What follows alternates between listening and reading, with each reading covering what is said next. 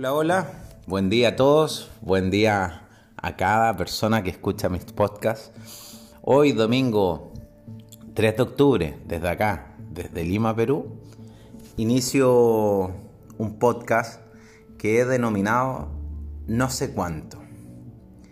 Eh, muchas veces nosotros pensamos y nos preguntamos cuánto queremos, cuánto queremos algo o cuánto queremos a alguien. También nos preguntamos cuánto viviremos, cuánto iremos a vivir. Y también nos preguntamos cuánto nos quieren, cuánto me quiere esa persona, o nosotros le preguntamos a la persona cuánto me quieres, me quieres. Tratamos de alguna u otra forma, lo que tratamos de hacer con estas preguntas, tratamos de cuantificar algunas cosas. Y, hay cosas que no podemos cuantificar, solo la podemos sentir e imaginar. Eh, ¿Cuánto me quieres? No, lo puedo, no, no se puede cuantificar. Muchas personas dicen mucho, pero no lo puedes cuantificar. ¿Cuánto viviremos? Mm, tampoco, es incierto. Tú puedes decir 70, pero a lo mejor vives 90 o a lo mejor vives 40. O sea, tú sientes cuánto. Y, y en esto eh, yo creo que es mucho más importante sentir e imaginar. Eh, hay personas, cuando digo hay personas me estoy refiriendo a mí, hay personas a las cuales aún yo puedo sentir e imaginar. No solo hablo de las personas que ya no están en la vida, que partieron, por ejemplo, mi padre, mi madre, sino que también me refiero a personas con las cuales ya no me veo por la distancia. Me refiero a mis hermanos, me refiero a mis hijos,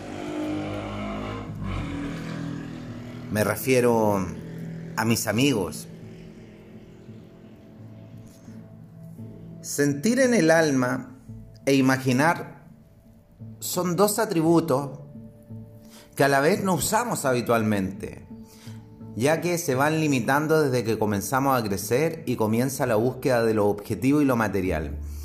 Eh, con el ir creciendo, el sentir en el alma e imaginar, lo empezamos a limitar y eso yo para mí creo que es un error. Cuando uno es chico tiene mucha imaginación, es muy soñador, llamémoslo así, y siente cosas.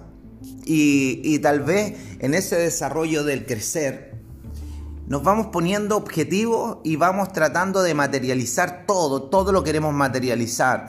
Si no lo veo, no lo creo, eh, si no lo siento, no es. Eh, y caemos en eso.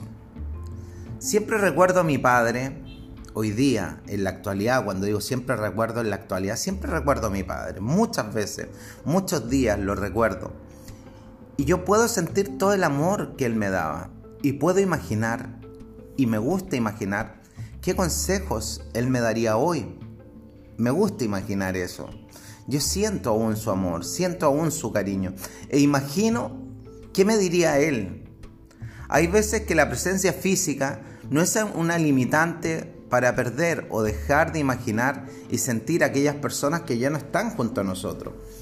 Eh, nosotros, lo que yo hablaba de lo material y lo objetivo, pero a veces la presencia física no nos debe limitar a imaginar y sentir a esas personas que ya no están.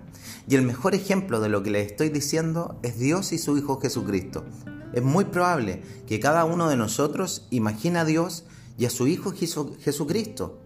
Y no tengo dudas que cada uno de nosotros siente la presencia de Dios en su corazón. Vale decir con este ejemplo, lo que les estoy diciendo es que nosotros imaginamos a Dios. Muchos nos imaginamos a Dios y sentimos su presencia. Y con esto lo que quiero decir es que estos dos atributos que yo le hablaba, ¿no es cierto? Del imaginar y el sentir, están en nuestros corazones, están ahí.